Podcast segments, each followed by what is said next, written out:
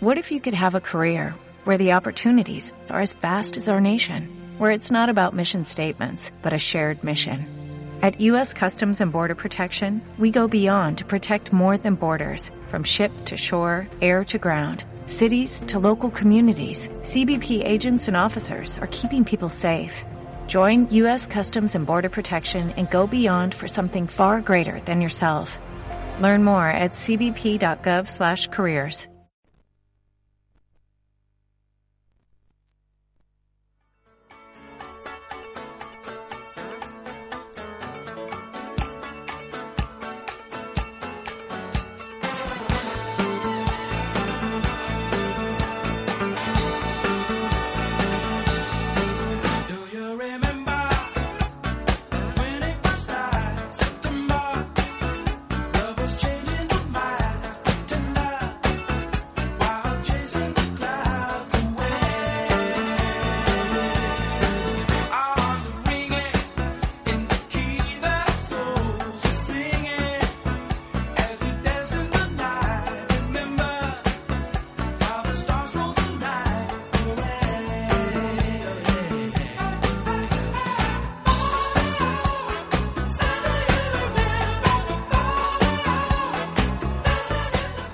Muy buenas tardes. Estas últimas semanas en la prensa local ha salido a la luz una denuncia de unos padres a un profesor que presuntamente ha vejado a un alumno con necesidades en un colegio de nuestra ciudad.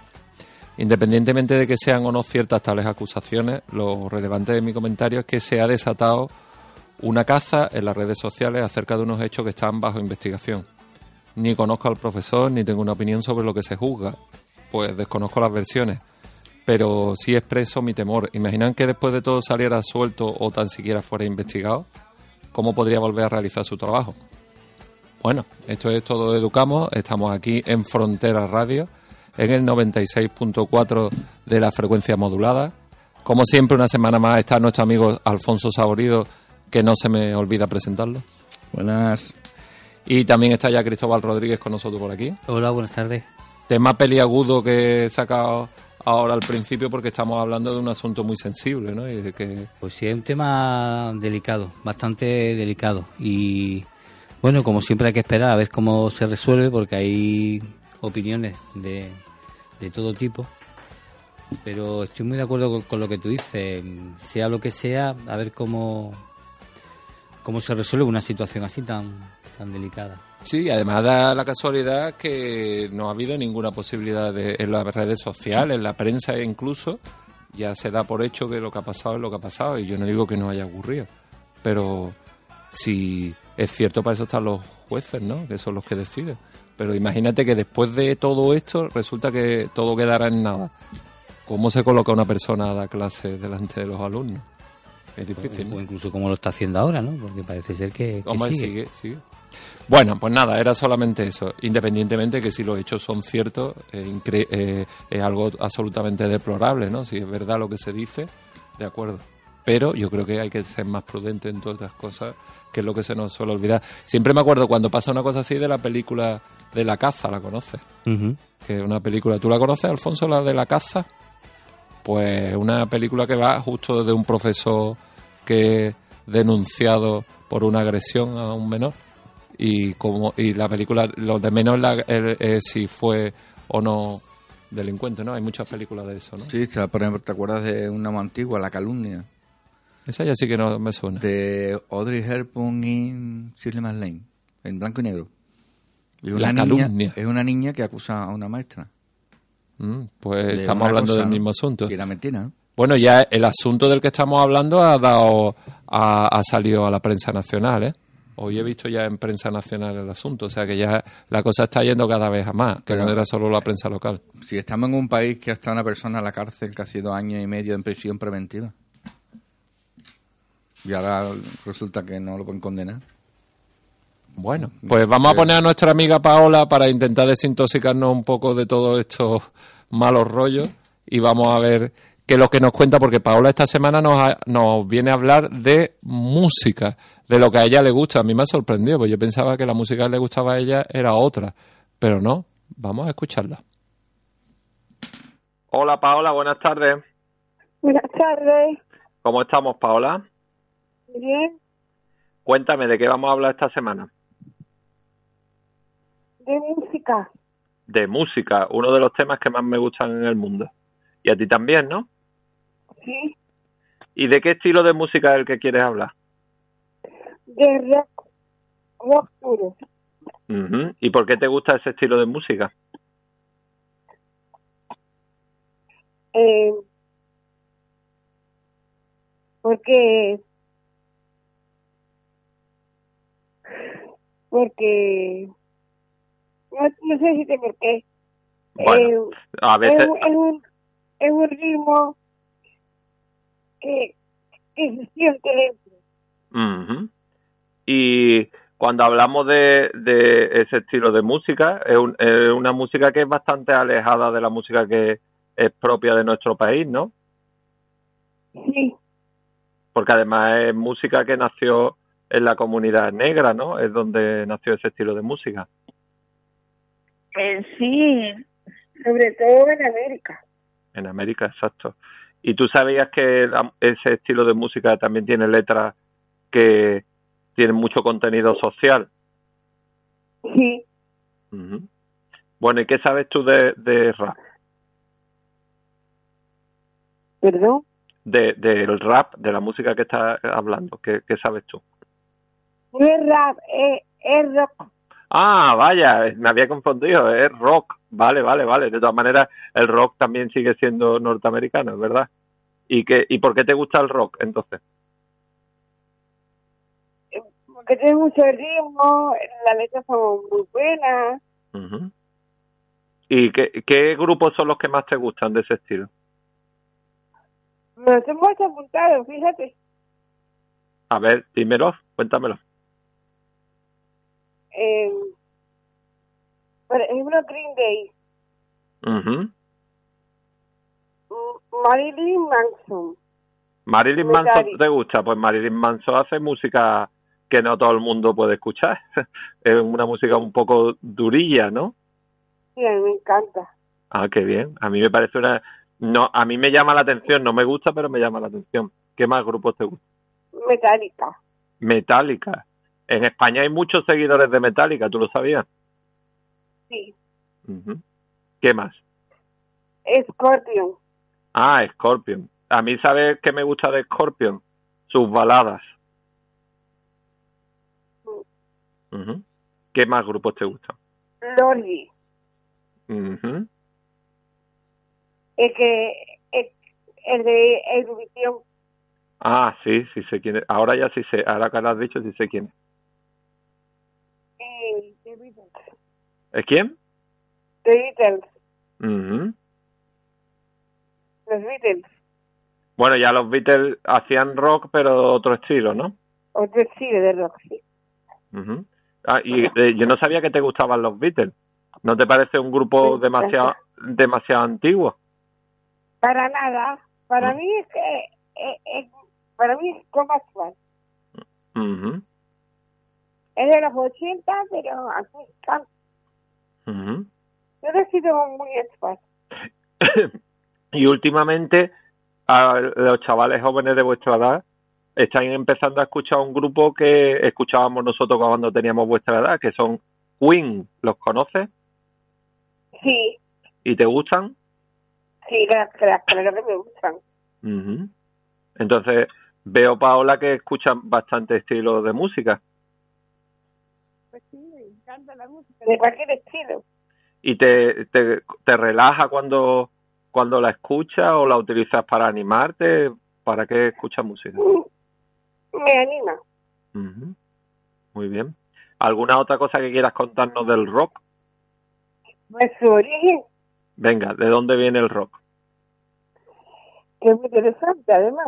Ujú, Todo empezó a finales de los 60 ujú, en Gran Bretaña. Se ujú, hizo fijo a inicios de 1970. ujú, Pri- Primero empezó el heavy metal, luego el hard rock. ujú, Su popularidad llegó en los años 80. ujú. Se vendió 8.000 copias a nivel mundial. Ujú. fue su, su, su, popularidad a medio, a, a medio de los 90 Ujú, y de, cobró su fuerza en los años 2000. ujú. Bueno, la verdad es que es bastante interesante todo lo que nos has contado, Paola. ¿Te parece que otro día sigamos hablando de música? ¿Vale? Bueno, pues me alegro de volver a hablar contigo en el programa y nos hablamos la semana que viene, ¿te parece? Por supuesto, Nacho. Vale, un abrazo, hasta luego.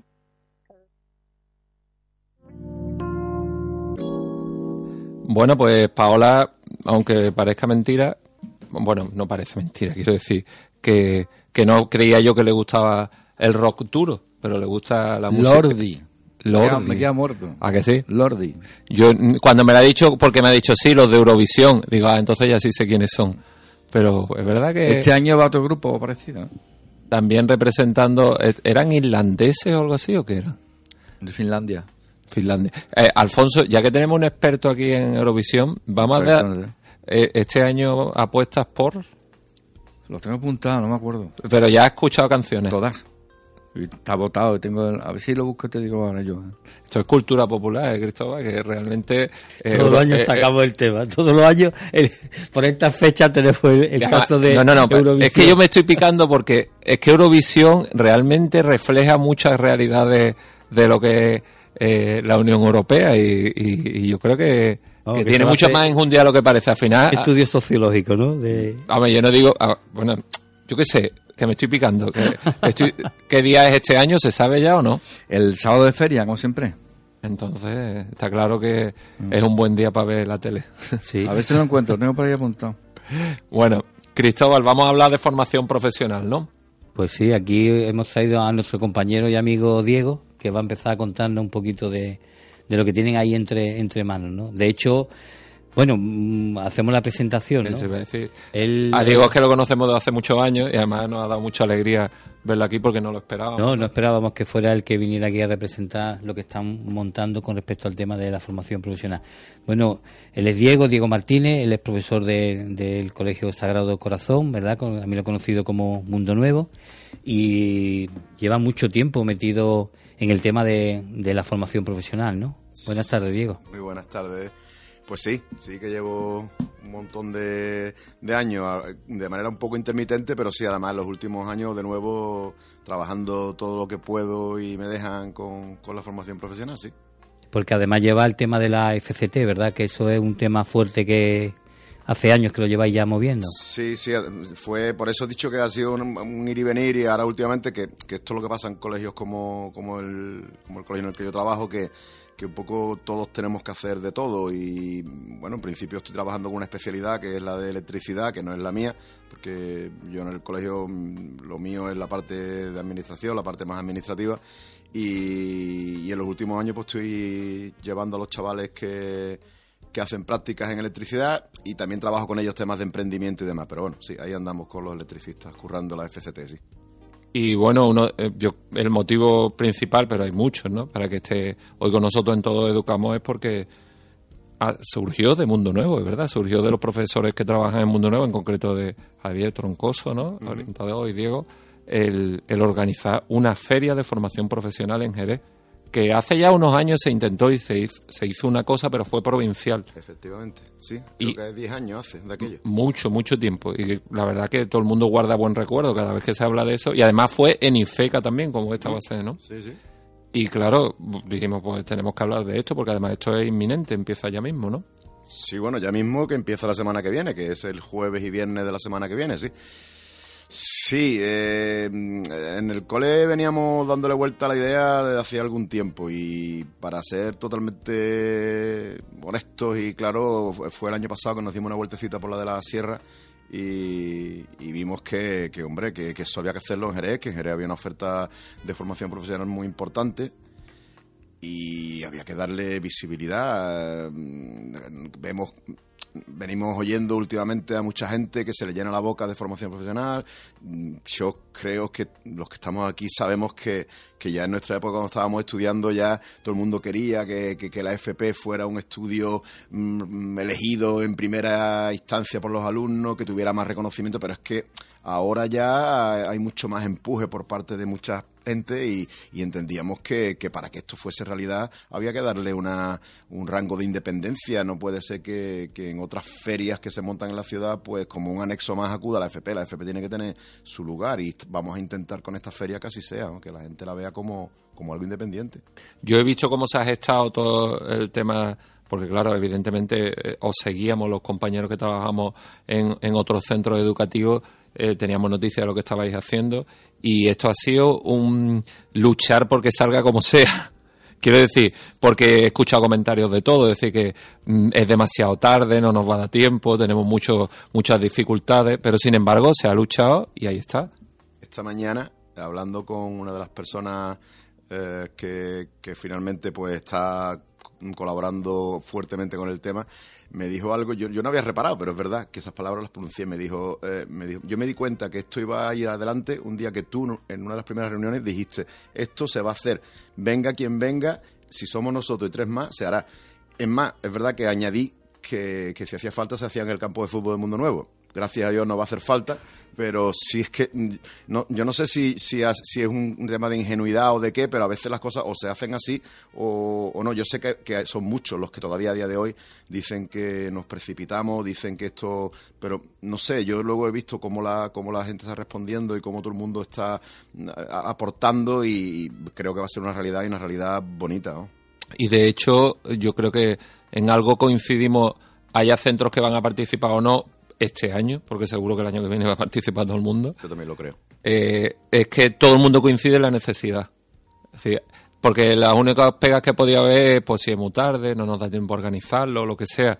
Pero la realidad es, esto hace falta.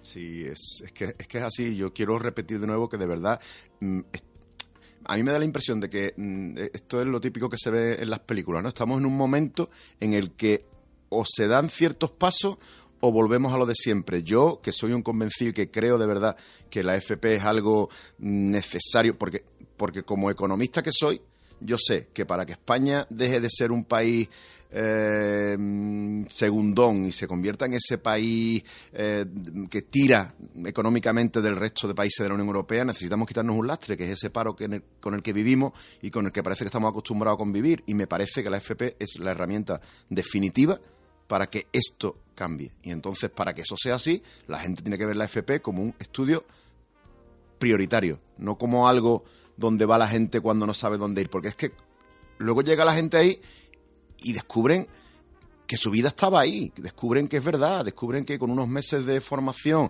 y con, con el arropo de, de- de- de- empresas que están por la labor, que ahora me imagino hablaremos de ello, se incorporan al mundo laboral de manera gradual y seria, entran por la puerta grande en ese mundo. Entonces es el momento, esto hay que hacerlo ahora, para que la gente vea esta realidad que tenemos de, de, de- de cifras que también pronunciaremos ahora, de números de, ciclos, de tipologías de, empleo. Eso está ahí, hay que hacerlo ahora, es el momento. Además, hay una experiencia mm, con respecto a lo que tú comentas, Diego. Eh, el alumnado que va encaminado a lo mejor a estudios universitarios y el, el alumnado que va más encaminado a la formación profesional. Aquí, eh, concretamente en Jerez, ya había la experiencia porque el grupo de trabajo de los orientadores de la concertada ya hace bastante años que montan el- la jornada esa en las que participa la, UCA y, y ya parece como necesario y normal que el alumno que tiene interés por una carrera universitaria pues sabe que cuenta con esa jornada año tras año para conocer la oferta y para acercar mm, todo lo que puedan ser estudios universitarios.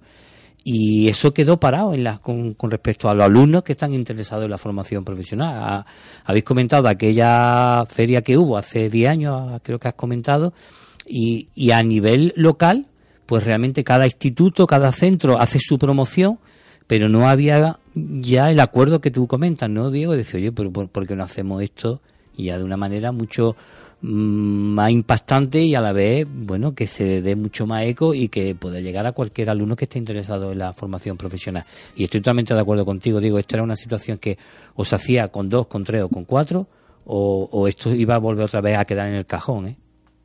Y de, de hecho, mm, para que nuestros oyentes se hagan una idea, lo que se van a encontrar los alumnos y familias que quieren ir a la jornada la semana que viene, ahora concretaremos, es mm, una muestra de lo que hay en Jerez y que pueden estudiar en Jerez. Y yo creo que en qué sitio un alumno puede decir yo quiero saber de qué va estos estudios de qué y están allí los profesores e incluso habrá alumnos también que lo están estudiando que le podrán dar una visión de cualquier estudio de FP de cualquier familia profesional, ¿no? Efectivamente, es que es eso, es que mm, nunca mejor dicho que es una feria, es que em, el que vaya allí eh, mm, va a encontrarse lo mismo que se encuentra cuando va a, la feria a divertirse, es que vaya a divertirse, pero además se va a ir con, con un catálogo completo, me imagino, que tal y como yo estoy viendo que se están desenvolviendo los preparativos, la gente se va a ir de allí con deseos de, de, de, de irse a, a, nuestro centro o al Romero Vargas o al Lora Tamayo o a, o a, la Escuela de Arte, que vamos a hablar también de ellos aquí porque están, mm, están haciendo una labor increíble y se están ofreciendo a decir aquí estamos nosotros, tenemos muchas cosas que ofrecer a la ciudad. Yo creo que el que vaya por allí, si no lo tenía muy claro, mmm, no sé si voy a decir una barbaridad, pero atémonos los machos los que damos clase en bachillerato, porque mucha gente va a irse con las ideas claras de que hay otro lugar al que irse a estudiar que no solamente el bachillerato y la universidad. Vamos a entrar en detalle. Las jornadas, hemos dicho, van a ser jueves y viernes de la semana que viene. Uh -huh. Y eso empezará a partir de qué hora, qué actividades son las que están previstas, cómo pueden las personas que nos estén escuchando acercarse si quieren. Bueno, pues mira, eh, por un lado, mm, como te digo, eh, bueno, aquí hemos intentado que, sobre, sobre el tapete de juego aparezcan todos los protagonistas de esta película. Tan es así que vamos a estar los centros educativos, van a estar los alumnos, van a estar las familias, van a estar las AMPAs y van a estar los empresarios. Porque son fundamentales en esta historia. Entonces, en las jornadas de mañana, mm, pues hemos recibido el espaldarazo importante de la Delegación de Educación que eh, ha convocado a los centros, se les ha enviado a los centros una convocatoria a las cuales se les ha preguntado si van a participar como meros visitantes o como visitantes y como actores de, de, esta película, ¿no? Entonces, mm, a los chicos, pues se les va a llevar desde los centros educativos, de los colegios, se les va a llevar en un horario concreto para evitar colapsos y evitar momentos punta y momentos valle, pues van a ir de manera organizada y van a, van a hacer una visita por la feria. En... Diego, perdona, físicamente, ¿dónde va a ser? Es que estamos hablando de, vamos a ir, lugar, el sitio, Ifeca. Ifeca. Sí, al principio lo hemos dicho ah, vale, pasada, vale. pero sí, es Ifeca, es, empezará el, el jueves a las 9 de la mañana. Bueno, ahí estamos, eh, estamos lo, lo más, lo, creo que lo, lo, definitivo es que a las nueve y media de la mañana empezarán las visitas en, en Ifeca. Obviamente, eh, el acceso es absolutamente libre, o sea, la gente va a poder ir cuando quiera, como quiera, a la hora que quiera, pero los chicos mm, de manera organizada irán a partir de las nueve y media, mm, en, como os he dicho, en, en, diferentes, en diferentes grupos. Pero el acceso es absolutamente libre desde las nueve y media de la mañana hasta las tres de la tarde y desde las cuatro y media hasta las eh, siete y media, ocho de la tarde el jueves. Y el viernes será de nueve y media a tres. Mm. ¿Vale?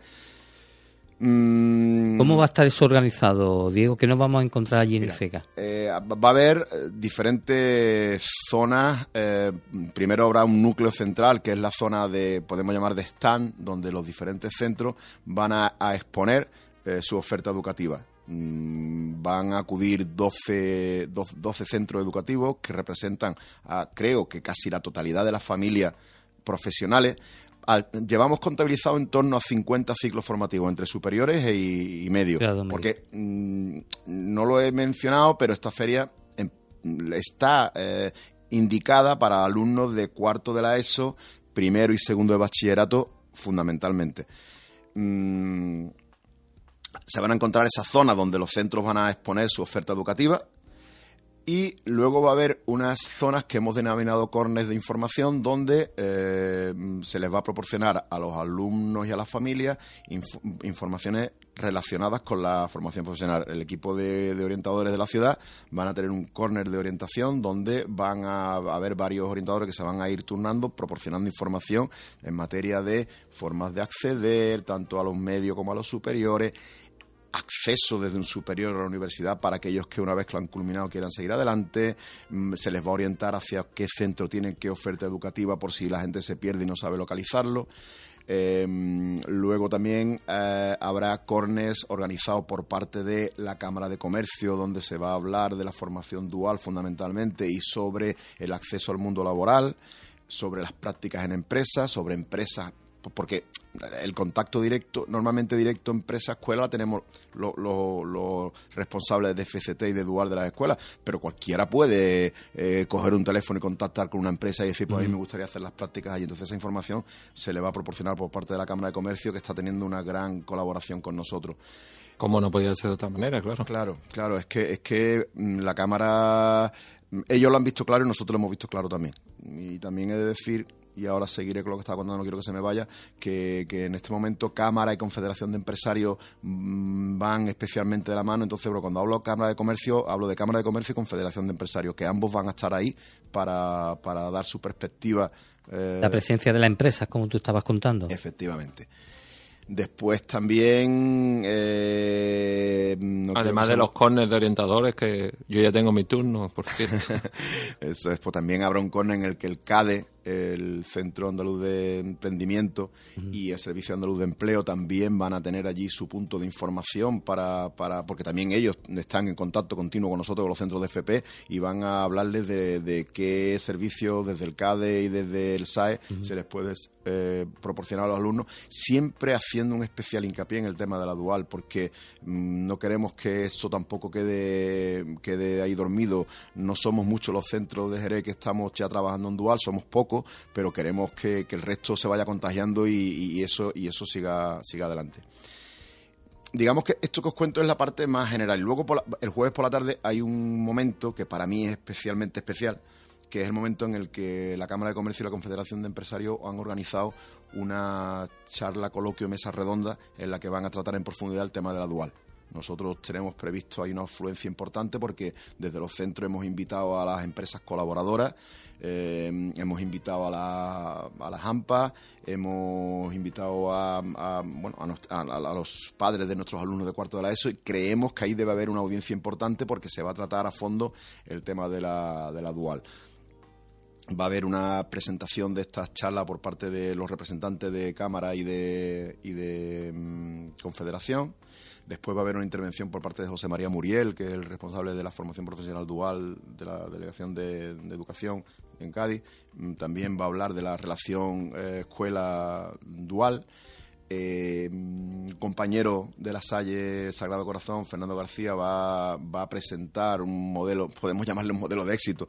Todavía estamos muy incipientes, pero es verdad que no estamos haciendo las cosas demasiado mal en el cole y él va a presentar cómo desde nuestro colegio estamos llevando la dual y después va a haber un coloquio mesa redonda en el que van a participar, eh, mm, si no recuerdo mal, eh, Manuel Oratamayo y Rumasa, eh, y van a llevar alumnos y tutores laborales para confrontar un poco con ellos y el público la, realidad de una FP dual. Ese acto creo que es un acto mm, muy importante dentro de esta, de esta feria. Diego, se ve que en poco tiempo habéis movido mucho, ¿no? En poco tiempo se ha movido mucho. Entiendo también porque, porque parece que había ganas de esto, ¿no, Diego? ¿No? Al, momento que había empezado a andar, había encontrado más... Yo, no me he visto en, muchas otras como esta, pero sí que te digo que, cuando estas cosas pasan es algo, es algo que está ahí, que todo el mundo palpa, y es verdad que, que, que, que ese cuando nos instalamos todos, cada uno en nuestra pequeña zona de confort, cuando te invitan a salir de ella, al principio da mucho vértigo, pero una vez que das el empujón y ves que vuela, la gente se anima y, ya lo que hay que hacer es, parar, porque ya todo es exponencial. Eh, al principio somos dos, tres personas que estamos ahí, que nos convertimos en unos pesados y que mareamos y que al final acabamos eh, invadiendo el, ámbito de las personas, pero cuando las personas ven con claridad que es una realidad, ya, ya es al revés, ya empiezas a recibir correos, llamadas, eh, gente que quiere proponer, que quiere traer y, bueno, evidentemente esto no es seguro de nada, pero, pero creemos que por lo menos una realidad va a ser. Va a ser la primera, mm, saldrá, bueno, creo que bien, pero tendrá muchos fallos. Intentaremos corregirlo en la segunda, que fue otra de las cosas que en la última reunión que mantuvimos, Javi, mi compañero Javi Troncoso, mm, dijo allí, bueno, pues deberíamos empezar a plantar la base ya de la, de la próxima feria. Y algunos por poco se desmayan, ¿no? Porque decían, pero si todavía estamos aquí dándonos empujones para sacar la primera. La primera. Pero claro, ya hay que pensar la segunda. Y está claro que, bueno, yo creo que hay dos cosas importantes. Una primera y es que están trabajando centros eh, concertados y centros públicos de forma conjunta a una y yo creo que eso es muy importante porque se demuestra que realmente al final lo que nos interesa es, que el alumnado tenga información y conozca, ¿no? Y realmente somos todos centros sostenidos con fondos públicos y evidentemente a la hora de la verdad los alumnos tienen que participar en el mismo proceso para, para solicitar. Y después, por otro lado, que yo creo que este tipo de, de ferias ayudan a evitar un problema que nos encontramos desde hace unos años en la FP, no sé qué piensas tú o qué piensa Cristóbal, que también ha estado relacionado a la FP, y es que a veces nos encontramos con una tasa de abandono en los primeros meses en FP que viene relacionado con la falta de conocimiento de qué es el ciclo en el que está. Y hecho este tipo de actuaciones, sabiendo que son estudios que son muy demandados y que no hay plazas para todos los alumnos que lo solicitan, es importante que vayan sabiendo a lo que van, ¿no? Entonces yo creo que la feria viene a cubrir eso, ¿no? pretende, pretende ser un lugar aglutinador de información, pretende ser un lugar donde la gente luego no tenga demasiadas excusas, sino que se vayan de allí diciendo, eso es lo que a mí me interesa. Y, y, si, y si lo hacemos bien y la, puesta en escena de cada uno de los centros es la correcta, el alumno o la alumna va a ver claro a qué se va a enfrentar. O sea, si nosotros desde me pondré como ejemplo en nuestro departamento de electricidad, pues hacemos lo que pretendemos hacer, que es presentarle todas las facetas de los estudios, unas instalaciones eléctricas de interior, un tratamiento de máquinas, energías renovables, el alumno que vaya allí vea lo que vamos a montar, ve lo que se va a encontrar en el centro. Y si encima le contamos las empresas en las que puede acudir para hacer su formación dual, pues el alumno sabe lo que se va a encontrar en el mundo nuevo cuando venga a hacer la FP de electricidad. Y lo mismo le pasará cuando pase por el stand de la Escuela de Arte y vea los ciclos que le van a presentar la Escuela de Arte, y lo mismo verá cuando vaya a la Granja, y lo mismo verá cuando vaya al Romero Vargas, Lorda Mayo, etcétera, etcétera, etcétera. ¿no? Eh, los que pasen por allí, si medianamente están atentos a lo que se les va a explicar, se van a ir con las ideas muy claras de si en junio quieren o no quieren matricularse en un ciclo formativo. Claro, y eso va a cubrir lo que tú comentabas, Nacho, porque es verdad que a veces, mm, al fin y al cabo, estamos hablando de gente adolescente, bueno, más bien jóvenes, ¿no? Que tomar una decisión a veces, bueno, es la, postura más cómoda, en el sentido de la, la, decisión que ellos toman muchas veces no es una decisión en base a ver los pros y los contras de lo que van a estudiar, ¿no? Sino que muchas veces es una decisión cómoda. Entonces, por poner un ejemplo tonto, ¿no? Si yo vivo en la granja y he estudiado en la granja, bueno, pues ya está, pues hago el ciclo formativo de grado medio de jardinería. Y el que vive cerca de la estación, pues me voy a Mundo Nuevo. Muchas veces ha pasado Claro, no, no, no, pasa con mucha frecuencia, demasiada. Entonces, yo creo que este tipo de, de, ferias, yo creo que este tipo de eventos, pues van a ayudar a lo que estáis comentando, ¿no? O sea, que el alumno diga, oye, espérate un momento, que a lo mejor es verdad que tienes que coger un transporte, oye, que a lo mejor es verdad que tienes que andar media hora, pero te va a encontrar un centro con un ciclo formativo que a lo mejor no es el que tiene al lado de tu casa, pero que es el que más te interesa porque tú lo has visto ahí, lo has palpado y te ha llamado la atención. Entonces yo creo que eso es seguro que va a cubrir esa necesidad que veíamos en que la toma de decisiones del alumno no sea la cómoda, sino que sea una toma de decisiones en base a lo que puede ser su vocación o su interés, ¿no? De estudiar algo. Si os parece, vamos a hacer un pequeño paréntesis. Vamos a poner el capítulo que tenemos semanalmente de la Fundación Westermann, que colabora con nosotros y hacemos un podcast de una serie de, de documentos que tienen hablando de muchas cosas relacionadas con la orientación, entre ellas también orientación para el empleo y demás. Y continuamos la charla ahora en seis o siete minutillos. Es el audio número 5. No, ese, ese de todas formas no importa, es que había traído un audio, lo explicamos a los oyentes, ahora, es el 5. ¿Cómo orientar profesionalmente a tu hijo? Bienvenido al Manual Práctico para Padres de la Fundación Bertelsmann. este capítulo trata sobre la orientación profesional en personas con discapacidad intelectual y ha sido desarrollado por Arancha Garay Gordovil, maestra y psicopedagoga, profesora de Psicología de la Educación, investigadora, orientadora y madre de cuatro hijos, uno de ellos con discapacidad intelectual.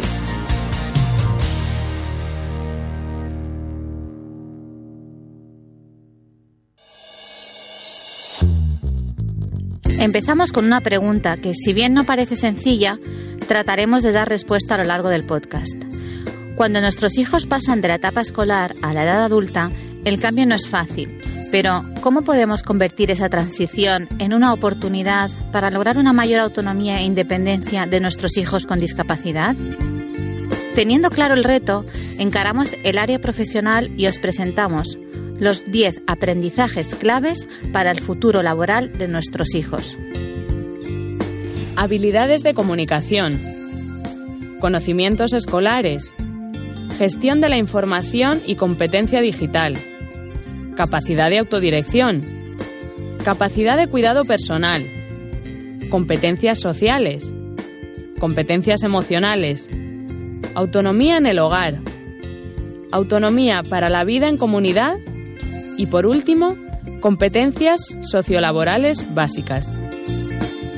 En la teoría del ciclo vital familiar hablamos de crisis como momento de cambio y de desequilibrio del sistema familiar, pero también hablamos de un conjunto de retos que afrontar para salir reforzados. Esto ocurre quizá con mayor intensidad, esfuerzo, carga de tareas, dudas y miedos y a veces menos opciones en las familias que tienen un hijo con una discapacidad. A partir de aquí os planteamos cuatro retos. El primer reto es la toma de decisiones para la etapa escolar. Para las familias con un hijo con discapacidad es fundamental una información clara y concisa. Te enfrentas a multitud de opciones y alternativas que ofrece el sistema educativo y es normal que las dudas aparezcan. ¿Estaré tomando la decisión más acertada? ¿Estaré ayudando a mi hijo a lograr el máximo desarrollo de sus capacidades con esta elección? La verdad es que como padres tenemos un montón de miedos, pero es que encima si le añades el factor la discapacidad, creo que a veces nos pone todavía más nerviosos, por lo menos a mí. Y no pensemos ya en todo lo que puede venir. Entonces, toda ayuda es valiosa, la verdad. Partamos de que no hay opciones buenas o malas. Tomar decisiones implica siempre ordenar información y valorarla. Vamos con algunos datos y preguntas clave para elegir. La estructura de las enseñanzas de educación especial en nuestro sistema educativo mantiene una doble modalidad en la escolarización de los alumnos con discapacidad. La modalidad ordinaria y la modalidad especial. Aunque la recomendación general es optar por la enseñanza ordinaria, el sistema prevé una modalidad especial para aquellos alumnos con una discapacidad permanente o que requieren de apoyos especiales. La estructura de las enseñanzas de los centros de educación especial se configura en tres programas. Educación básica obligatoria, transición a la vida adulta y programas profesionales de modalidad especial. Sin entrar a valorar la mejor o peor opción, te presento tres puntos claves a tener en cuenta para valorar la calidad educativa del centro y la atención a la discapacidad de tu hijo independientemente de si decides la modalidad especial u ordinaria. El proyecto educativo, los recursos humanos y materiales y la accesibilidad. En lo referente al proyecto educativo, planteate preguntas como ¿Se priman los aprendizajes significativos y funcionales frente a modelos más tradicionales centrados en contenidos?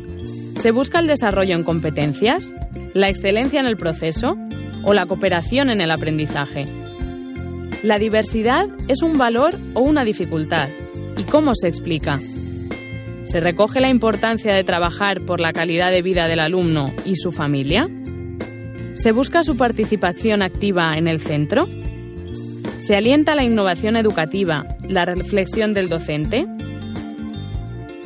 El currículo potencia la participación activa del alumno, su autonomía, su responsabilidad con respecto a los recursos del centro, piensa en cosas como ¿Hay recursos humanos y materiales suficientes y organizados para dar los apoyos necesarios a quienes lo necesitan? Se promueve el uso de las TIC como herramientas de aprendizaje de forma coherente e integrada con el currículo. Se proporciona multitud y variedad de recursos materiales y experiencias al alumnado para su aprendizaje. ¿Se aprovechan los recursos del centro como oportunidades de aprendizaje?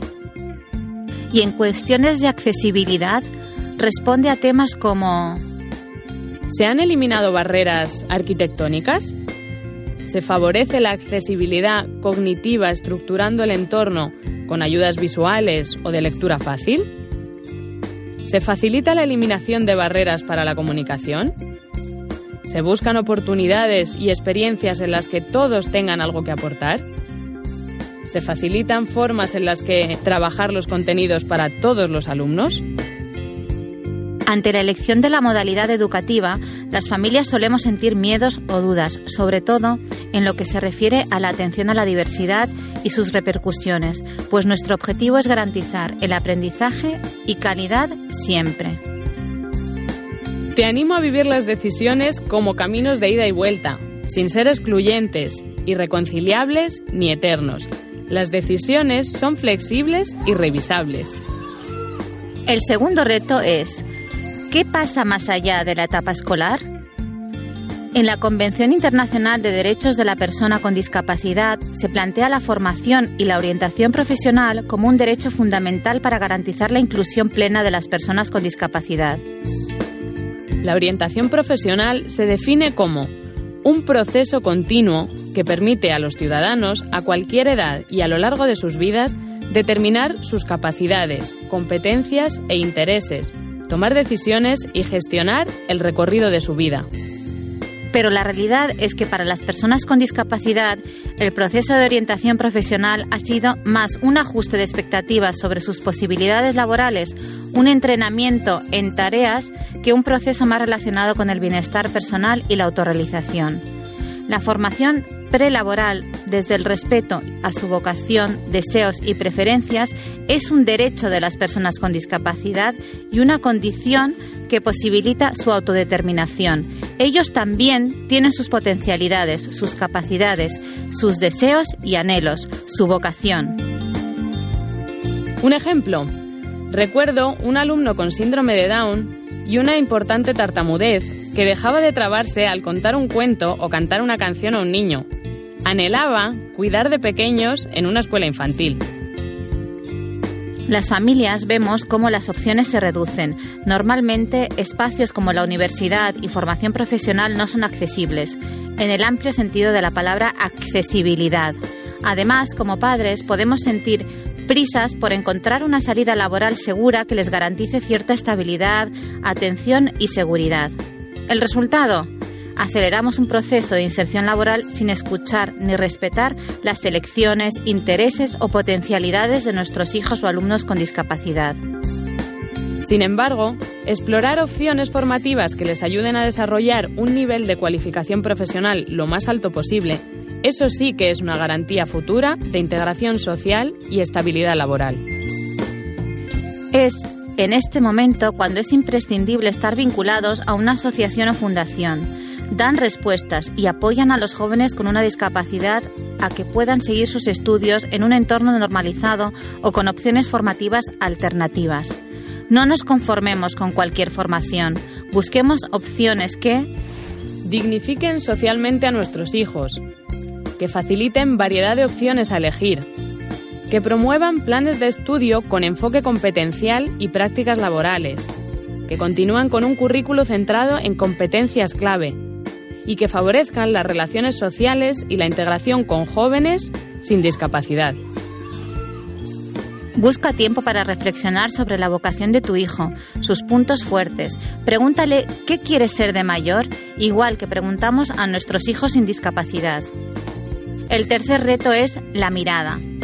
La mirada de la discapacidad ha cambiado a lo largo de los años, pasando de una visión más médica basada en el déficit a una más ecológica, centrada en el funcionamiento real de la persona y en los apoyos que la persona necesita para desarrollar su plan de vida. Es decir, cada vez somos más conscientes de las capacidades y potenciales de nuestros hijos con discapacidad.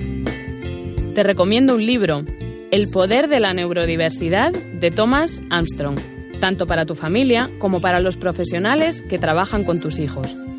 Nuestro reto como padres es descubrir sus capacidades como persona humana y potenciarlas. Construir un entorno que promueva apoyos para que logren su autonomía y permitir su autodeterminación. Escucha los intereses que puedan tener y busca actividades y formación relacionados con ellos. ¿Qué podemos hacer desde el hogar para permitir que se desarrollen como adultos? Estos son algunos ingredientes básicos. Equilibrio en las exigencias, ni sobreexigentes ni sobreprotectores. No infantilizarles. Darles responsabilidades. Respetar su intimidad.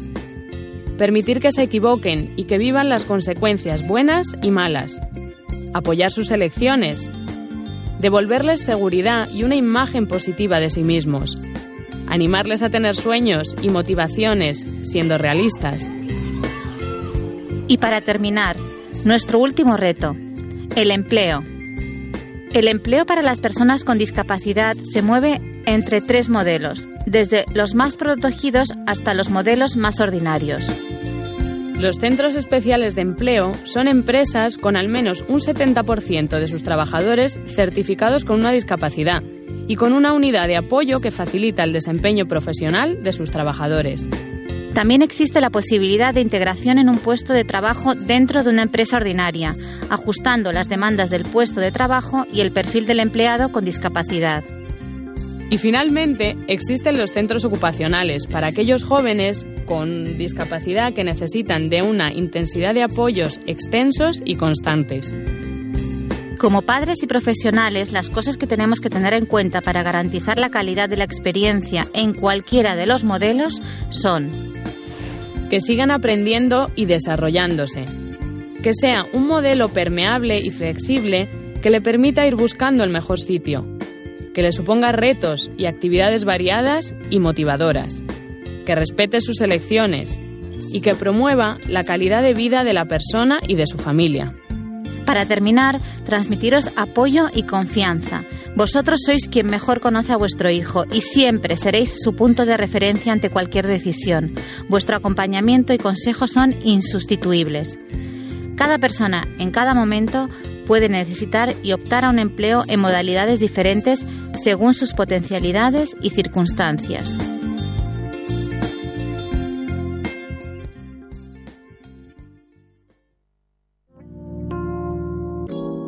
Bueno, este era el podcast que tocaba hoy de la Fundación Bestelman, que está también mm, de alguna manera presente en las jornadas, ¿no? Sí, también va a ser la, bueno, la única, porque hemos llamado a las puertas de más de una y es la única fundación que sí que ha accedido a, bueno, no sé si la palabra es colaborar, porque ellos son parte activa en, el movimiento de la formación profesional dual en Andalucía y van a tener también su su corner en el que van a proporcionar información y también van a estar en esta charla de la que he hablado con la Confederación y la Cámara eh, hablando de, la dual. Bueno, pues Diego, yo creo que más o menos hemos tocado todos los aspectos centrales de lo que va a ser esta actividad la semana que viene. No sé si te queda alguna cosa que quieras comentar sí me he dado cuenta que con tanto entusiasmo que le, que le he dado al tema de la charla de la Confederación de Empresarios, se me ha olvidado decir que mm, de manera simultánea a las 6 de la tarde del jueves eh, va a haber, por parte de los orientadores de, de Jerez, va a haber una, otras charlas dirigidas específicamente a las familias. Sería interesante que aquellas familias que quieran tener una información de primerísima mano de cuáles son las salidas profesionales, de cuál es la relación eh, FP, universidad, mm, acudan a las 6 de la tarde a FECA si no tienen nada más interesante que hacer, creo que va a ser una buena oportunidad para informarse muy bien de, las posibilidades en la formación profesional. Pues ha sido un placer volverte a ver después de tanto tiempo. Y también lo ha sido. Y encantado de que hayas estado por aquí y también, por supuesto, agradecerte el trabajo que estáis haciendo que beneficia a todos los alumnos. Yo estaré con mis alumnos allí el jueves, día 2, y también estaré participando en el córner y bueno, esperemos que el año que viene nos volvamos a ver, pero ya diciendo, mira, es que no tenemos sitio para tanta gente que quiere venir, ¿no? Estoy seguro que va a ser así. Por nosotros nos va a quedar desde luego. Muy bien, pues Cristóbal, vamos a empezar la sección de cine en cuanto don Alfonso ponga eh, la sintonía de, de, la sección estrella de, del programa, ¿no? ¿La estrella? Está venido arriba tú también.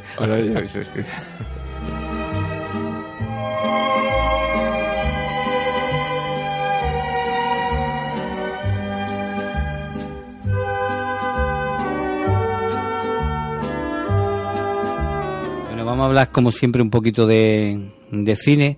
Uno siempre le da vuelta a ver qué, qué película traer aquí, ¿no? Siempre con la intención de que pueda ser una película útil para trabajar en, el aula. La, la, intención siempre es traer ese cine que en un momento dado se puede trabajar en la, en la escuela porque puede transmitir algo que sea de interés para, para nuestros alumnos.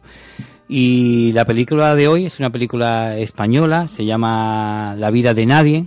Ahora mismo no, no, no tengo anotado de qué año será, pero la vida de, de la vida de nadie, como digo, Debe ser 2004, 2006, 2007, por ahí debe ser esta, esta se, lo película se lo preguntamos a Don Google y ya y nos lo va diciendo, ¿no? A lo mejor estoy muy equivocado, pero bueno, fue una película que no 2002, 2002. Bueno, pues esta película, eh, como muchas veces comento aquí, ¿no? No es una película que forme parte de la historia del cine ni que vaya a quedar ahí para, para la historia, pero bueno, es, una de esas de ese cine que nos puede ser útil porque digamos que trataríamos el tema de la mentira el tema de la mentira la vida la vida de nadie mmm, menciona a un, un hombre lo vemos cuando ya está con, éxito es un, es un hombre mmm, que trabaja en el Banco de España o creemos que trabaja en el Banco de España eh, que ha, ido mejorando a nivel laboral, ha ido ascendiendo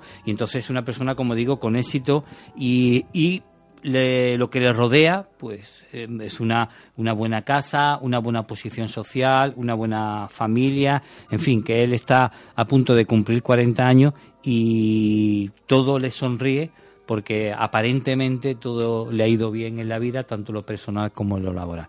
Pero rápidamente no, no, nos daremos cuenta de que es una vida falsa, es mentira, todo está creado en, en, la mentira.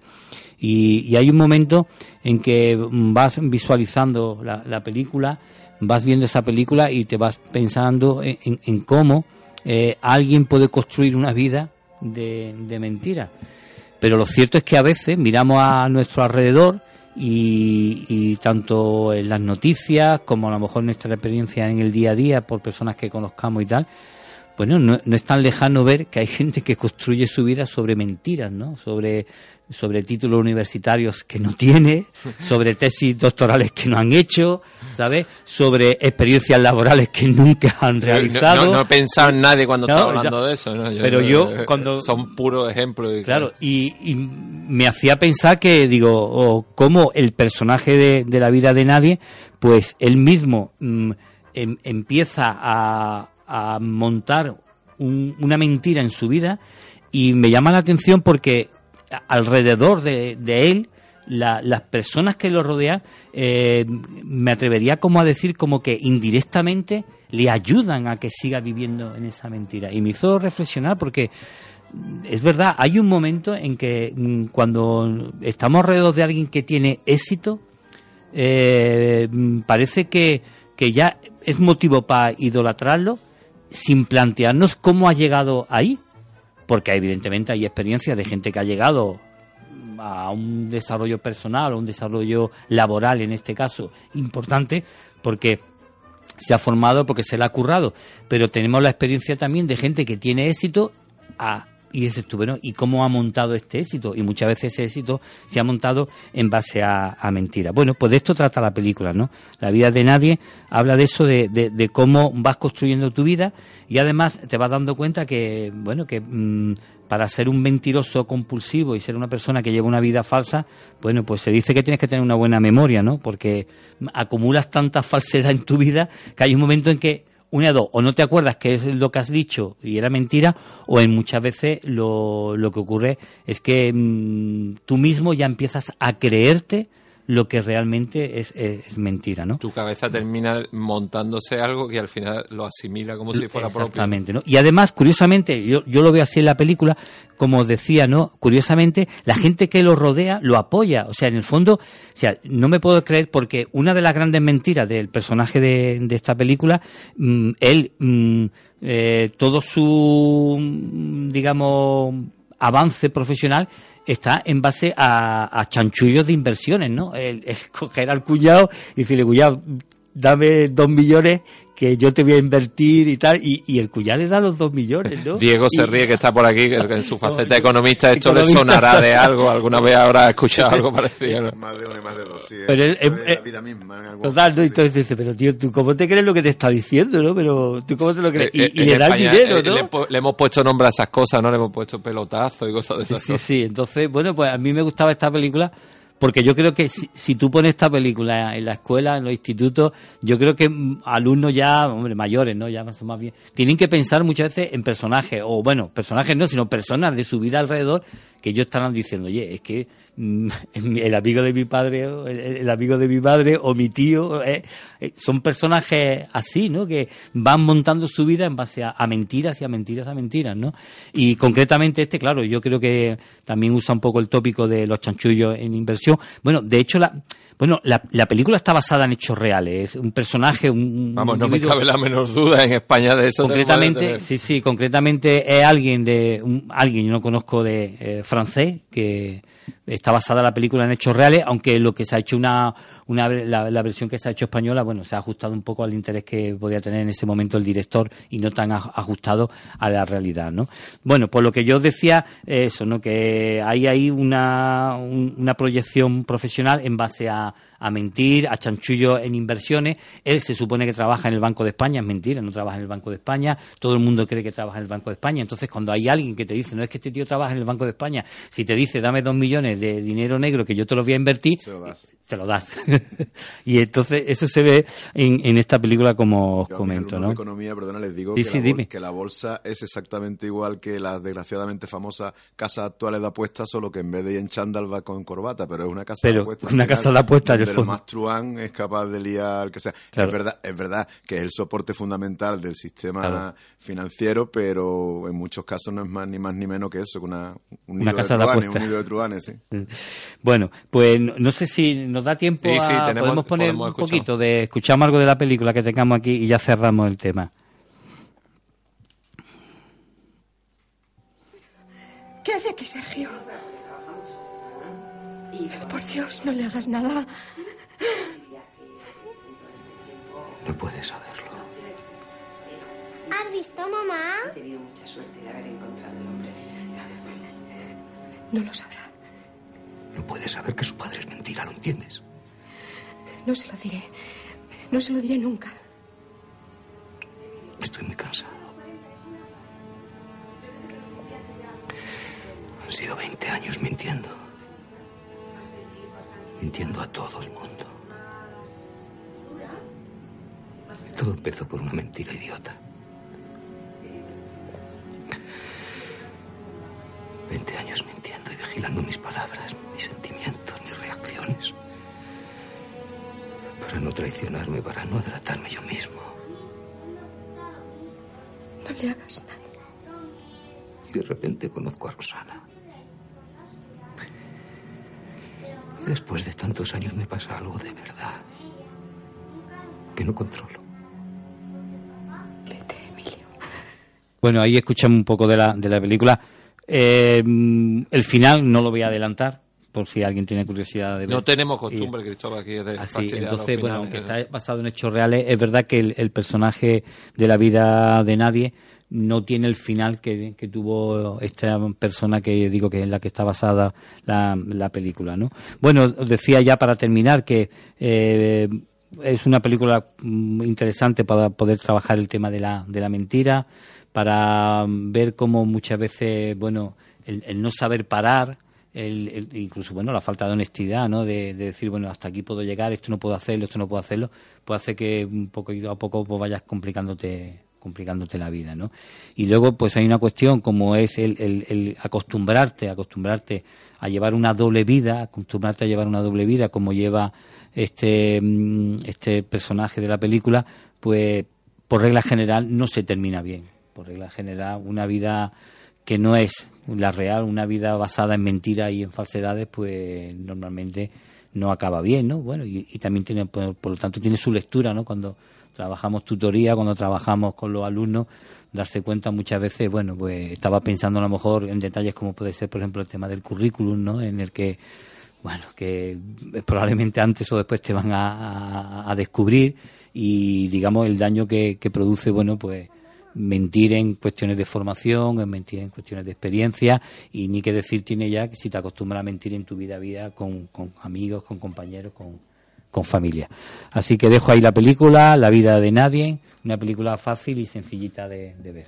Hemos empezado bien después del el último trimestre, que por cierto es cortísimo, tenemos muy pocos programas Muy este poquito. trimestre y, y tenemos pendientes muchos asuntos, pero bueno, intentaremos tratarlos poco a poco. Y bueno, no sé si eh, me da tiempo a despedirme de los oyentes. Sí, no, yo decir, decirte que he visto esta Semana Santa una película muy buena. A ver cuál.